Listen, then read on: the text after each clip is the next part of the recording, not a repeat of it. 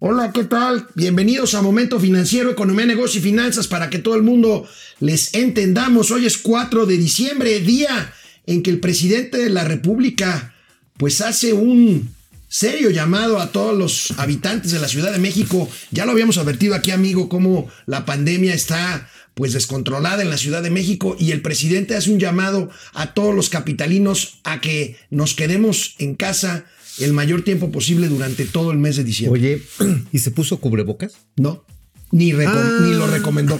bueno, pues, pues, ¿qué les digo? Feliz días de muertos en Navidad. Nos mantiene la calificación. México no perderá el grado de inversión este año. Habíamos previsto que a lo mejor pasaría. No pasó. Nos mantiene la calificación. Una buena noticia en medio de. exactamente. Y un nuevo escándalo, un nuevo escándalo familiar de. ¿A poco? Del presidente, una prima.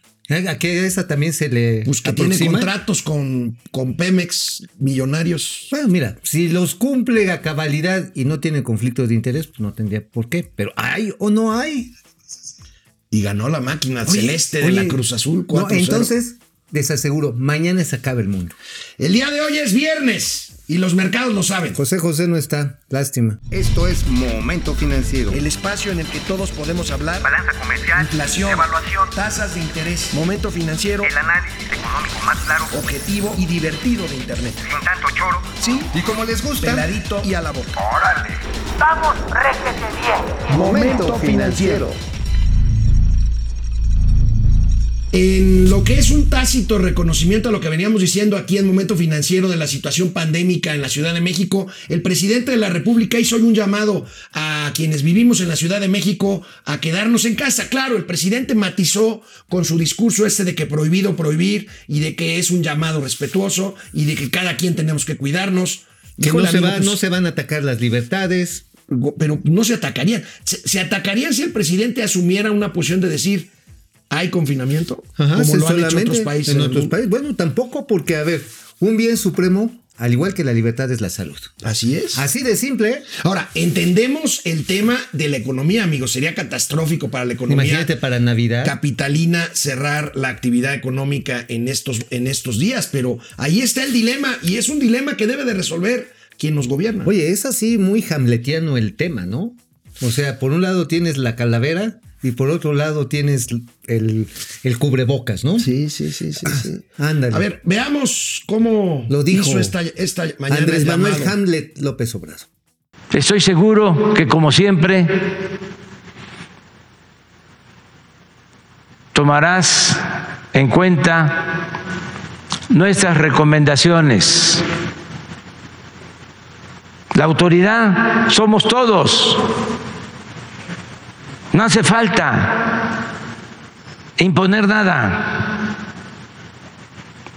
Nosotros tenemos que seguir autolimitándonos,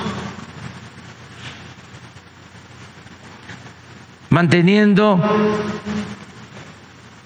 nuestra libertad a salvo. Nada de autoritarismos sino que actuemos como siempre lo hemos hecho, de manera responsable.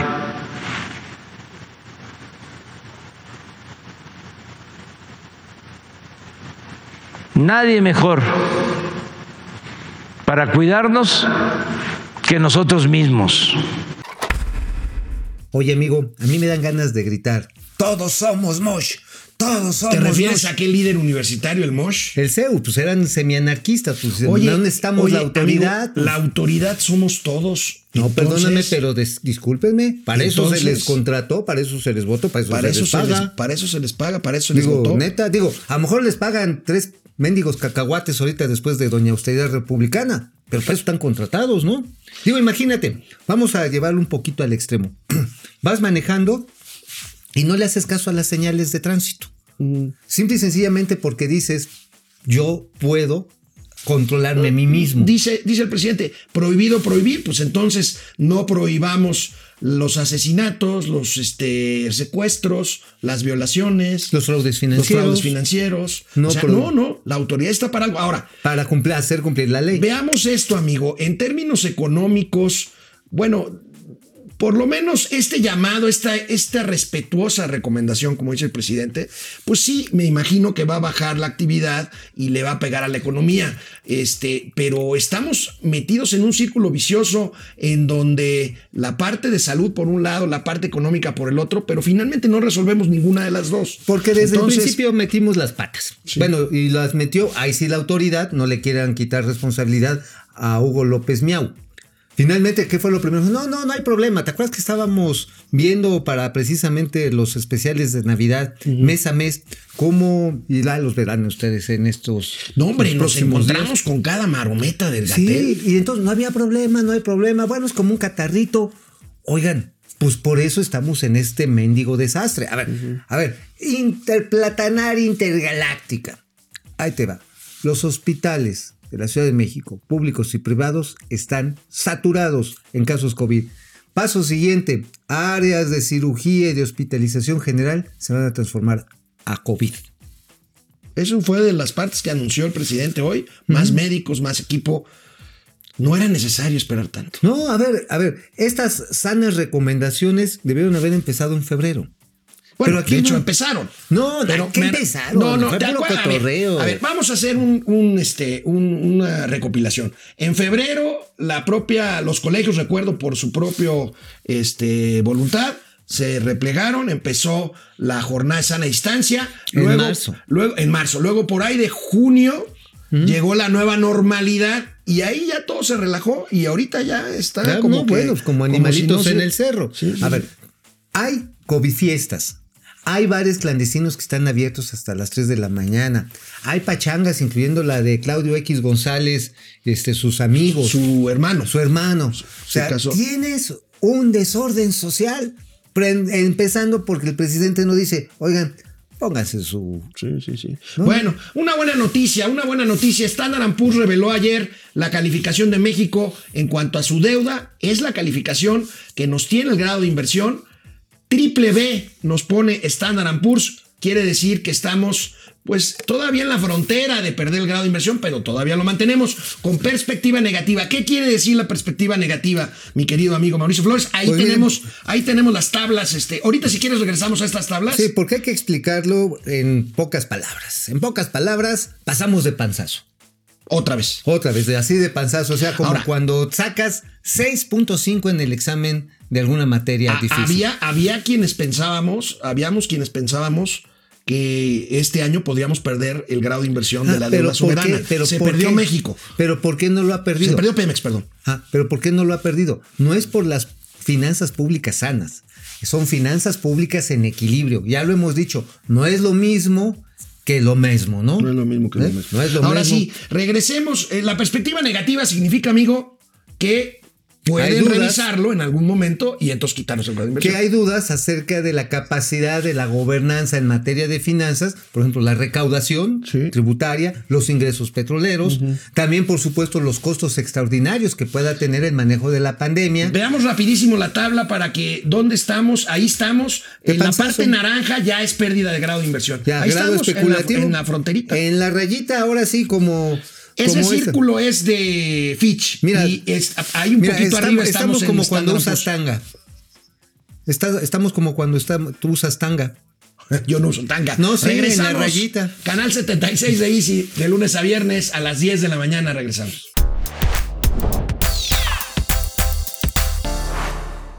Se supone que el presidente de la República iba a dar a conocer hoy los nombres de las candidatas para ocupar la vacante de su gobernador del Banco de México que dejará al terminar este mes Javier Guzmán. Lo pospuso, lo pospuso. Puede ser por dos razones. Una, por el anuncio que hizo hoy relacionado con la pandemia en la Ciudad de México o por el escándalo que se desató anoche por un reportaje de nuestro querido amigo y colega Carlos Loret de Mola, amigo. Yo me apuesto a que fue más bien por lo de la pandemia. O sea, a ver, Claudia Sheinbaum, digo, hay que decírselo, ella sí ha sido consistente en los mensajes de tápense la de comer maíz, tengan cuidado, la, la de respirar, la del busito, también cúbransela, Oye, no este, anden en borlotes. Al, al rato, ¿tú crees que Claudia Sheinbaum decrete el, el semáforo rojo? De Híjoles, es muy factible. Es más, ahí les va mi apuesta. Que después del 24, el 25, viene la tapona. ¿Por qué la tapan? Pues sí, te tapan y ya no sales. O sea, sí Ah, confinamiento de fin de año. Casi seguro. Mira, que sea lo mejor. Sí, aprovechando que son días, un periodos de muy baja actividad económica. Pues sí. No, bueno, Tú sí después, conoces- después del 25. Después del co- 25. Tú conoces, tú conoces la tapona. sí, sí. o Anoche, anoche, el periodista Carlos Loré de Mola dio a conocer en su plataforma de Latinus una serie de contratos que ha ganado con Pemex su prima, que se llama, imagínense ustedes, el karma para el presidente. ¿Quién es el enemigo favorito del presidente, del presidente López menos. Obrador? Felipe Calderón. Bueno, su prima se llama Felipa Obrador. Sopas, Perico. Gracias a Carlos Loré de Mola y a Latinos por permitirnos usar A estas ver, imágenes. viene. De mi hermano son aportaciones para fortalecer el movimiento. Hay aves que pasan el pantano y no se manchan. Mi plumaje es de esos. No es de que hacen las cosas y yo no me entero. ¿Todo esto? Pues no, este, con exactitud, pero hoy se va a informar seguramente el director de Pemex. Y yo ya he dicho que no me pertenezco. Yo no le puedo fallar al pueblo. Entonces, no Bueno, ya nos adelantamos a lo que dijo el presidente, no me pertenezco. Pero bueno, el tema que queríamos que vieran ustedes es lo que ha venido diciendo antes sobre el plumaje que no se mancha y que Es el él- presidente recubierto de teflón. de teflón. Se le escurre todo. Y de que él fuera sus hijos, sus nietos, sus... que él, no- todo, que él él. es implacable contra los Pero ahora sí, vamos a ver, vamos a ver el reportaje Oye, parte pero- del reportaje. Pero sabes también ahí que es relevante, y yo creo que esto también será importante dislucidar después de que veamos el reportaje de Latinos, es si estos contratos fueron ganados de manera, pues de manera honesta, porque si no también sería tapar el derecho al trabajo. Sí, perdóname claro, que me, claro. No, no, no, perdóname de que me ponga, que me ponga como el, el abogado del diablo. Estoy de acuerdo. Si es más, la señora está cumpliendo los contratos como están y no hubo tráfico de influencias, es decir, que ganó con el mejor precio y con la mejor oferta técnica, digo, obviamente Eh, se desdice el Estoy de acuerdo, pero recuerda también que hace algunos meses, de hecho el año pasado, el presidente emitió una circular en la que decía expresamente que se comprometía a que ninguno de sus familiares hasta cierto nivel de grado participarían en negocios con el gobierno. En ninguno, y mucho digo. menos recomendados por él. Ahora, aquí la cuestión está en que esta circular, que es circular, es así, de esa manera, pues una circular, a final de cuentas, no es un mandato legal. Puede decir, pues sí, mandó la circular, ¿dónde está fundamentado? No está fundamentado en ningún lugar, porque lo que estarías haciendo es atentar contra el derecho del trabajo de cualquier persona. Ahora, el problema está en que se tienen que comer sus palabras.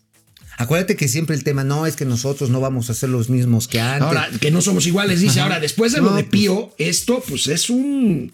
Es, otro quemón. Es ¿no? otro quemón. Es otro quemón. Digo, independientemente de la legalidad o no legalidad de los contratos de Doña Felipa, Felipa Obrador, contratos por más de 300 millones de pesos con Pemex. con Pemex 318. 326, si la memoria no me falla, ahorita lo vamos a Ah, ver. son de hecho, estamos hablando que prácticamente son tres contratos Sí. y tienen que ver con los procesos de tratamiento de aguas residuales. O sea, también es una especialidad técnica. Sí. Sí, es una especialidad. Ahora, Habría que ver si Felipa, doña Felipa, tenía esta empresa desde Nantes. Desde dice. antes, ¿no? O incluso si la formó en este periodo. Dijo, órale, porque terminé mis estudios en fisicoquímica acuática. Ahorita que hay harta agua ya en Tabasco, ¿no? Los termino y hago mi empresa. O sea, estaría en todo su derecho. El problema es este doble discurso, amigo. Sí, sí, y sí, es lo que está molestando a la gente. Ese es el problema. Y al presidente le molesta muchísimo. Ah, sí, es que el doble discurso es por un lado, no somos iguales, nosotros no, no hacemos tráfico de influencias, no metemos a la familia en los, en los negocios del gobierno y bolas. Por cierto, ¿qué pasó con Pío? eh? Con Pío, no, pues en Bahamas, ¿no? Está toda- a, todas a todas maracas. Y la lana que. No, shh, haiga sido como haiga sido, dijo el otro Felipe. Sí, Bueno, lo caído, bueno, caído, tenemos mano. ya el, el reportaje, el extracto del reportaje de Latinos. Ajá, y entonces, Ah, Viene. Aquí ya lo tenemos. A ver, viene. Gracias otra vez a Carlos y a Latinos. No acepto bajo ninguna circunstancia que miembros de mi familia hagan gestiones, trámites o lleven a cabo negocios con el gobierno en su beneficio o a favor de sus recomendados. Esto incluye a mi esposa, hijos, hermanos, hermana, primos, tíos, cuñados, nueras, concuños y demás miembros de mi familia.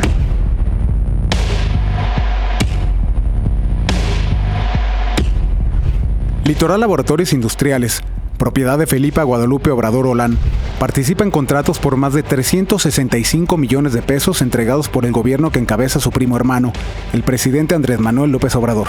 De acuerdo con información oficial obtenida vía transparencia, en 2020, Litoral Laboratorios Industriales ganó en compañía de otras empresas tres contratos para realizar el análisis de aguas, evaluación de ruido y caracterización de hidrocarburos y químicos en procesos que ocurren dentro de las instalaciones de Pemex Exploración y Producción.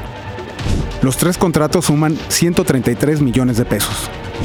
Además, la prima hermana del presidente ya había ganado, el año pasado, una propuesta conjunta con Marinza de México para inyectar productos químicos a pozos que están en aguas someras frente a la península de Yucatán. El contrato por 231 millones de pesos está vigente hasta diciembre de 2022. Para muchos especialistas, Marinza de México es la nueva oceanografía, pues en los últimos dos años pasó de ofrecer servicios de transporte marítimo y Por ejemplo, hay una- un contrato que tienen con Marinza, que es una empresa muy seria, que también muy afectada ahorita con la crisis del coronavirus. O sea, tenía 3.000 empleados, ahorita tiene 200. Pero una empresa de perforación muy, muy experimentada. Y pues lo contrata estos servicios. O sea, a yo no le vería lo raro. Ajá. Lo malo es que hay un oficio Ese, eso es lo que digo. Ah, ese es lo malo. O sea, el oficio que además quedaría expuesto que nunca tuvo validez legal. Tanto que se lo pasó la Felipa por donde ya sabes. Porque, este, a ver, porque Felipa, a ver, ¿tiene derecho o no tiene derecho a tener contratos con el gobierno de su Pues primo? por supuesto que sí. A ver, si no hay un acto visible o intuitivo de corrupción, los tendrían. Bueno, ahorita que regresemos del corte vamos a ver qué contestó el presidente López Obrador a esta acusación, por supuesto, fiel a su estilo. Este, pero Es bueno, ahí les de dejamos, ahí les dejamos esta, esa pregunta en la mesa, ¿no? Este, eh, pues ahora sí que qué culpa tiene, eh, que, ¿cómo dice? ¿Qué culpa tiene el indio, sino el que lo hizo primo hermano, ¿no? Pero acuérdate, a la prima, a los contratos se le No, aproxima. no, no, no, güey. O sea, Mira, pues, por aquí- supuesto. Se- Aquí, aquí el tema es ese oficio en el que el presidente dijo claramente hasta qué nivel de sus familiares no iba a permitir que se involucraran en te negocios. con el aseguro que los abogados de la empresa donde trabaja Felipa dijeron, pues ¿dónde está el sustento legal? no, pues, pues, no tiene, fue una ocurrencia más, fue decir, somos bien limpios. No había ninguna, ningún asidero legal como para prohibirle a una empresaria hacer negocios, se apellide como se apellide. Bueno, regresamos después de una pausa, Canal 76 de Easy de lunes a viernes. Momento financiero, economía, negocio y finanzas para que hasta Felipa Haga negocios. Bueno, pues ya vimos eh, esta parte medular del reportaje de eh, Latinus de Carlos Doré de Mola y ahora veremos qué contestó el presidente a esto hoy en la mañana. Viene de ahí. El de mi hermano son aportaciones para fortalecer el movimiento. Hay aves que pasan el pantano y no se manchan. Mi plumaje es de esos. No es de que hacen las cosas y yo no me entero. ¿Todo esto? Pues no, este, con exactitud, pero hoy se va a informar seguramente el director de Pemex. Y yo ya he dicho que no me pertenezco. Yo no le puedo fallar al pueblo. Entonces, no se puede permitir la corrupción, la impunidad, el influyentismo, el amiguismo, el nepotismo, ninguna de esas lacras de la política. No somos iguales. Entonces, si un familiar hace algo indebido, pues este, se le debe de juzgar. Aunque se trate de un hijo. Ya ven cuánto queremos los padres a los hijos. No este, se protege a nadie. Esa es la diferencia, una de tantas. No somos iguales que nuestros adversarios. También este, recuerdo al presidente Juárez cuando le fueron a decir que un yerno de él había maltratado a un juez. La respuesta fue, ¿y qué espera para juzgarlo? Entonces, eh, que se haga la investigación, que se informe, Pero yo no recomiendo a nadie, no hay influyentismo,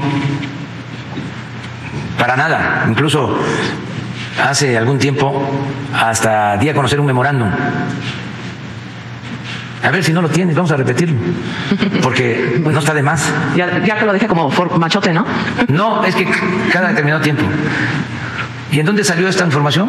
¿No será que fue en el Reforma, en el Universal? ¿En Fue, dónde? fue una investigación de Carlos Loret. Ah, no. Muy, muy objetivo, muy profesional. Oye, ¿quién era la reportera que preguntó que dijo? No sé, pero. Se me pues, hace que es como de la banda de la corredora keniana. Sí, se y vieron del- ahí de que, pues, ¿qué digo? Vaya, podemos estar o no de acuerdo con el periodismo que haga Carlos Loreto, cualquier otro, pero no entiendo por qué la, ¿Por qué se ríen? Porque, la sorna. Pues, Pues simplemente. para descalificarlo. Ah, pues es una descalificación pitera, tan pitera como el oficio. O sea, a ver, si la señora, insisto, yo ahorita soy el abogado del diablo. Si la señora Felipe, Felipa, Felipe, Felipa, Te ganó el me subconsciente. agarró, ajá, bueno, ok. Es más, Felipe Calderón quisiera hacer una empresa y entrar al mismo tiempo que Felipa a competir en cualquier otro gobierno, están en su derecho. Pues sí, o sea, punto. O sea, no, hay, hay ciertas limitantes de ley, amigo, en la que te dicen no puedes tener a tus parientes en ciertas estructuras de gobierno. O tienes que revelar cuáles son los vínculos que tienes con tus Es parientes. un tema de credibilidad y de, discur- de, de discurso. Es- exactamente. ¿A quién le Es- crees más? Preguntamos. Métanse a internet, a nuestras cuentas de. Facebook. ¿A quién le crees más? A AMLO, 4%. A Loret de Mola, 81%. Sopa. A Felipe Obrador, 0%. ¡Ay, qué Al gacho! Cruz Azul, 15%. Eso, eh, Al duro Cruz, Azul. 15%. Bueno, Imagínate. en los primeros dos años de este gobierno, el sistema de administración tributaria, el SAT, vaya que se ha puesto a chambear, ha recuperado 736 mil millones de pesos de adeudos de contribuyentes. Amigo, una eficaz labor de fiscalización que han llevado a cabo en estos años. Primero Margarita Ríos Farjat, que hoy es ministra de la Corte, y ahora Raquel Buenos. Sí, mira, sí, ciertamente hay una gran presión sobre las empresas porque se están haciendo las actualizaciones, eso lo explicaba Raquel Buenrostro, incluso que vienen desde 2005. Ahorita esta revisión es 2005-2013, toda esta, digamos, actualización de cobros, muchas veces con presiones muy fuertes. Como le hicieron manita de puerco de con Chile a Walmart, como le sucedió a IBM, como le sucedió a Coppel, como le han hecho un tanto a Grupo Salinas, en fin, todo este tipo de presiones, híjoles, pues sí, le te- terminan pegando al flujo de las empresas. Ahora, todavía quieren pasarle la charola de 2013 a 2019.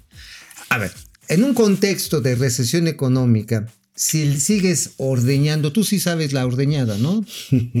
Así, pues va a haber un momento que la ordeñada a dos manos, pues se va, pues se va a acabar a la vaca. Bueno. Eso, ojo, ¿eh? O sea, Oye. no, estoy disculpando, quiero decir, las labores de evasión. No, no, no, claro, no, siempre No, lo hemos dicho aquí y siempre lo diremos. Si hay gente que le debe al fisco, hay que Ajá, pagar. Ahora, también tienes que ser muy cauteloso en estos momentos o vas a tronar la máquina.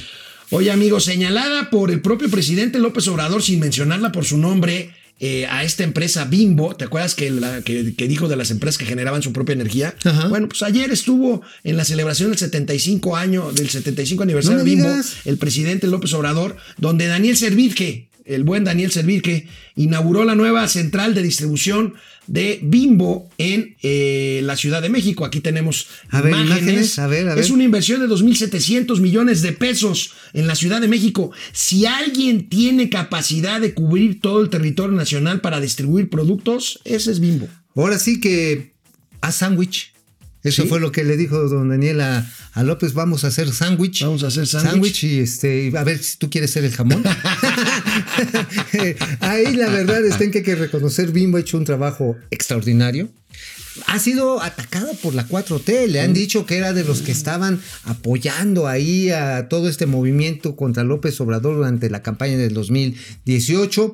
Pero bueno, es una de estas empresas emblemáticas e independientemente de lo que diga, independientemente de lo que diga uno de sus accionistas, miembros, sus posiciones políticas son totalmente una cosa diferente a su labor como empresas. ¿Recuerdan que les anunciamos aquí en Momento Financiero que se retira de México la cadena Best Buy? Bueno, pues anunció su venta de liquidación y, ¿Y se armó la gorda. De este, grandes, grandes aglomeraciones en las tiendas de No, Best Buy en todo el país, 41 tiendas. Tanto Hasta que el- tuvieron que cerrar sus puertas por la aglomeración. No, la hombre. página de internet está caída. En fin, bueno, pues se Pues les. sí, se les, ahora sí se les vino, hizo bolas el mastique. La cantidad de gente que llegó ahí, qué bárbaro. O sea, valiendo totalmente que eso las recomendaciones del presidente. Así es. Y las de doña Claudia Sheinbaum también. O sea, vela, ahora sí que, amigo, pues no es para que vayas a dar eh, ejemplo, pero la colota que hay ahí está canija, ¿eh? está enorme.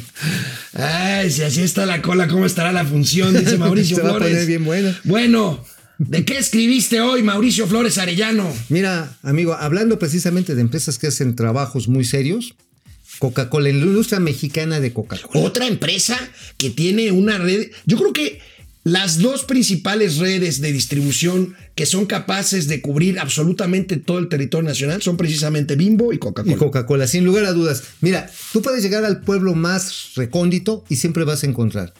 Vas a encontrar Bimbo y Coca-Cola. Coca-Cola. Bueno, ¿qué, Siempre. qué- qué escribiste Coca-Cola? Ah, precisamente, Industria Mexicana de Coca-Cola está refrendando el compromiso, el compromiso para 2021 de seguir apoyando, uno, a hospitales, trabajadores de salud, de apoyar a comunidades afectadas desde donativos en alimento hasta capacitación para recuperar las empresas que han tornado.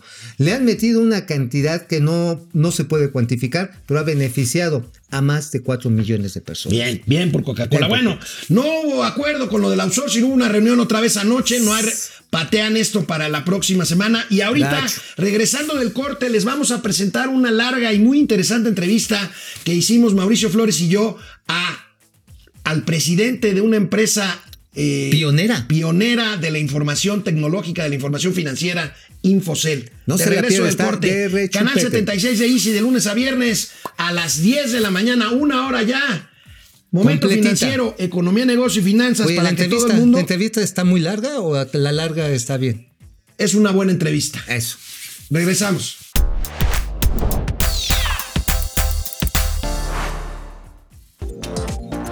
Regresamos aquí a Momento Financiero. Hoy es un día especial. Miren, yo tengo 35 años que la dicha, con la dicha de trabajar en cuestiones informativas relacionadas con el sector financiero. 35 años. Y no puedo imaginarme este periodo de tiempo, por lo menos 30, 30 o 32 años, sin una marca, sin un nombre. Infocel. Infocel trajo trajo una revolución tecnológica a la información financiera en este país en 1988 con cuando de la mano del periódico Ref- eh, Norte que después Norte de Monterrey. que después eh, fundaría Reforma aquí en México, pero los primeros en llegar fue Infocel con un novedoso concepto de información financiera, análisis de mercado en tiempo real. Y ahí, fíjense nada más ustedes, amigos y amigas, ahí conocí a Mauricio Flores Arellano, porque él trabajó ahí en Infocel. Sí, no, era, ahora sí que era la prehistoria, ahora ya ha cambiado mucho, pero en aquel entonces captábamos la nota, íbamos al teléfono público más cercana, se lo pasábamos a uno de los editores de Infocel, lo escribían en XY Write, que es un programa que ya ni existe, lo escribían y se subía a la plataforma satelital. Obviamente cu- cuando se mandaban estas informaciones, no sé, a- con cinco minutos de delay, eh, fue una maravilla. Hoy ha evolucionado Infocel a información en tiempo real. 30 años después de su fundación, de, de su fundación, Infocel se mantiene presente y a la vanguardia en el mercado financiero mexicano. Y hoy tenemos con nosotros, y nos da mucho gusto, a Miguel García Ruiz, que es copresidente de Infocel. Con más de 10 años de experiencia, Miguel es licenciado en Economía por el Instituto Tecnológico Autónomo de México, el ITAM. Cuenta con una maestría en Administración de Empresas por la Universidad de Columbia Nueva York. Y además de tener el cargo este de copresidente de Infocel, empresa especializada en tecnología de análisis de información de los mercados financieros, Miguel es socio fundador de Invia Capital, un fondo de capital privado. Miguel, nos da mucho gusto tenerte por aquí el día de hoy, aquí en Momento Financiero. Gracias, un gusto estar aquí con ustedes y un gusto enterarme que, que Mauricio era es ex Infocel. Este, no sí. sabía, Mauricio, un, un- un gusto. Este, qué bueno, qué bueno, da mucho gusto conocer. La verdad es que hay muchísima gente que, que en algún momento involucró, se involucró con Infocel y pues es un gusto conocer uno de ellos también. No, pues Miguel realmente es muy relevante ahora en este en esta actualidad de la información tan veloz. Infocel siempre generó una marca, Pero ¿por qué no nos platicas ahorita el momento en el que se encuentra como servicio y cómo se encuentra como producto al mismo tiempo? Claro, sí, es una, es una gran pregunta. Eh, fíjate que ahorita Infocel, y digo, eh, la, la, la, pandemia, el COVID, este, la verdad es que nos, nos cambió a todos y pues Infocel no es excepción. Ahorita lo que nos estamos enfocando, eh, Mauricio, es a acompañar a nuestros clientes, okay. que como, como ustedes bien saben, y, y, digo, no sé si el, el auditorio eh, eh, sepa, pero pues son en su mayoría grupos financieros, eh, eh, afores, asesores financieros, en, en fin, el, el, el, sector financiero en su mayoría y algunos corporativos. Uh -huh. eh, lo que nos estamos dando la tarea ahora es acompañarlos en esta transformación digital que pues se aceleró, ¿no? Se aceleró con esta, con esta pandemia. Este, muchos dicen que, el, que cinco años, cinco o más años se aceleraron en unos meses. Sí. Eh, y pues es, es un poco lo que estamos haciendo, acompañando a nuestros clientes en, en, cómo pueden empezar a usar estas herramientas, no nada más de información, sino también eh, de algunas otras este, servicios para que eh, todos sus clientes puedan estar, estar siendo servidos con herramientas digitales. Eh, esto también está significando, Miguel, que por ejemplo el home office, el tan famoso home office, podemos definirlo como el banking office, es decir, los servicios que se le prestan a los clientes de inversión o toma de decisiones un poco menos elaboradas. ¿Está esto Infocel colaborando a realizarlo? Sí, mira, eh, qué, qué, bueno que preguntas eso. Creo que definitivamente el futuro va, eh, va para allá. Eh, creo que ya los servicios, en general todos los servicios tienen que ser, tienen que tener una parte digital y esto no es excepción en el, en el sector financiero, ¿no? Y lo hemos visto eh, especialmente en el sector de inversiones. Eh, nosotros lo que hemos estado haciendo es que hemos ayudado a los profesionales, asesores financieros dentro de las instituciones a monitorear pues, el, los mercados, que es lo que nuestro día a día, ¿no? Lo que hacemos con estas plataformas de información, pero también hemos estado ayudándolos para que puedan desde sus casas tener todas las herramientas que tenían desde sus oficinas y que no, no se vean afectados, ¿no? Eso, eso por un lado. Y por, y por otro lado, contestando tu pregunta, eh, estamos también ayudándoles para no nada más darle servicio a sus, a sus profesionales y a sus asesores de, de inversión, sino también a sus clientes, con herramientas, ah, bueno. con herramientas eh, para que los mismos clientes tengan acceso a, a, a, inversiones, a compra y venta de acciones de fondos, por ejemplo. Eh, y, y, yo creo que el próximo año es donde más vamos a ver este crecimiento eh, y esta pues, divulgación de herramientas tecnológicas eh, orientadas hacia, los, hacia el cliente final de las instituciones financieras. Miguel, Miguel, eh, tú eres muy joven y siempre, pues como buen, como buen chavo y, y además emprendedor, siempre ves hacia el futuro.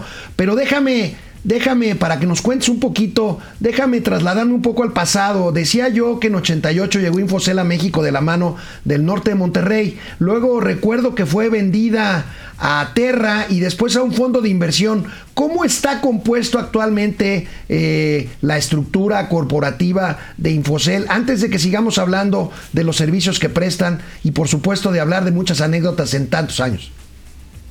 Claro, eh, sí, como bien dices, Infocel tiene 32 años en el mercado desde que se fundó, ha cambiado de, de manos accionarias varias veces. Y nosotros, eh, junto con un grupo de inversionistas, eh, en septiembre del 2018 compramos las acciones de, de Infocel. Eh, y la estructura accionaria básicamente es un grupo privado de inversionistas, tanto institucionales como individuales, mexicanos y extranjeros, este, somos, co componemos ahora sí que el, el 100% del accionariado de, de, de Infocel. Eh, y la verdad es que ahí hay, de todo. Hay, hay, gente con experiencia en el sector financiero, hay gente con experiencia en tecnología, hay, hay fondos este, que tienen a su vez eh, pues este smart money o, dinero institucional que se, como se le conoce. Y la verdad es que la apuesta de todos es eh, apostarle al sector digital en eh, tecnológico en el sector financiero y de inversiones en México y, y en un futuro en Latinoamérica también. Eh, yo recuerdo ahora sí que en mis años mozos cuando nos tocó echar a andar Infocel, Infocel financiero aquí en la Ciudad de México, eh, pues comentaba un poquito este del uso del satélite y para nosotros, wow, usábamos disquets de tres un cuarto. De De tres- ajá, de tres, y media, de tres y media. Los disques se metían. Esto ha cambiado mucho. ¿Por qué no nos describes ahora en palabras muy, muy claras? Y ahorita que regresemos del corte le damos este, la plataforma tecnológica que utilizan para estos servicios en tiempo real y esta nueva revolución que está en nuestros hogares. Adelante, Miguel. Claro. Tenemos 50 segundos. No, pero ahorita regresamos, no le... ¿no? Claro, claro, eh, sí ha cambiado mucho. Si quieren, ahorita regresando, eh, de- de- lo discutimos a detalle, pero sí ha cambiado muchísimo. Hay herramientas como la nube, por ejemplo, que ha, que ha facilitado mucho las cosas y, y otras tecnologías que con mucho gusto platicamos, pero, pero sí ha cambiado bastante, pero para bien, la verdad. Es, es verdaderamente eh, dramático mundo. para bien este, la transformación tecnológica. Ahorita comentaremos otras anécdotas propias de la edad de Mauricio y de un Ay, servidor. sí, nada pero, este, pero, pero vaya, también me gustaría que ahorita de regreso del corte platiquemos un poco de la transformación que ha sufrido Infocel en cuanto a su modelo de servicio y su modelo de negocio. Regresamos, canal 76 de Easy de lunes a viernes, momento financiero. Volvemos después de una pausa. Cuando conocí a Mauricio Flores hace 32 años, era un chavito educado, no sabía alburearse ni a sí mismo y era buena persona. Pues sí, ¿Y pero... estabas en Infocel? Sí, no, pues tú también, yo recuerdo que te conocí en una playa, andabas, este, se llama playa en Pinacates, ¿no? Algo así. Pero pues bueno, no se echa a perder. Oye, amigo, este, más allá de esta entrevista que está muy, muy, muy, muy chida, hay algo que me llamó mucho la atención, el no jodan de Carlos Salazar. Bueno, ayer Carlos Salazar eh, le preguntaron cómo va la negociación para el tema del outsourcing y dijo, no jodan, quieren cortar todo el bosque para resolver unos cuantos frutos podridos. Ah, unos frutos podridos. es- y dice, no jodan. No sé si se le salió o le salió realmente del alma, pero es el primer posicionamiento rudo que está tomando el sector empresarial. ¿eh? Sí, sí. Oye, por cierto, se están, hay divisiones durísimas. Eno Castellanos le reclamó a Paco Cervantes, el líder de la Concamín, de que no anduviera placeando de que ya había acuerdo con todo el sector privado. Le- así le dijo el martes pasado, le dijo, a ver, Francisco, no pongas a nombre de lo que tú estás diciendo a todo el sector privado. Es más, de entrada ni a toda la concamina, así se lo dijo, ¿eh? Es más, un día los- lo entrevistamos aquí al buen Enoch y ahora sí que le dijo rudísimo, ni siquiera has convocado al comité directivo del que yo formo parte, así que no utilices el nombre de la iniciativa privada para tus Al afirmaciones. fin y al cabo, los IPECOS, así le decimos nosotros a los líderes. líderes de los organismos de- del sector privado, IPECOS o cupuleros. Cupuleros. Hay unos que son cupuleros. Bueno, vamos a ver, este, eh, Erika, no, ya, Eric, ya, Zulema Ojeda. Zulema, ¿cómo estás, Zulema? Este, Ernesto Álvarez, saludos Beto. desde León, Guanajuato. Mañana gana la fiera. Wow. Yo Órale. creo que. ¿Tú Bueno, cómo crees? Va con Chivas, sí, sí va a ganar. Sí, va a ganar. León. Ah, qué bueno. Va a estar padre. Leti Velázquez, Leti. Francisco García, Arturo Ortega. Habrá, dice a Mauri, habrá correlación en que cada vez que el peje anuncia una gira Nayarit suban las acciones de Pfizer. Pues yo creo que sí, ¿eh? No sé, no sé a qué te refieres, a No, Mauri, no, pero- no, no. Es que sabes que sí, este asunto para que no se le detenga a uno el corazón. Vamos a regresar Es a la bueno. televisión. Gracias, Internet. Aquí seguimos. Vamos, réjete bien. Momento financiero.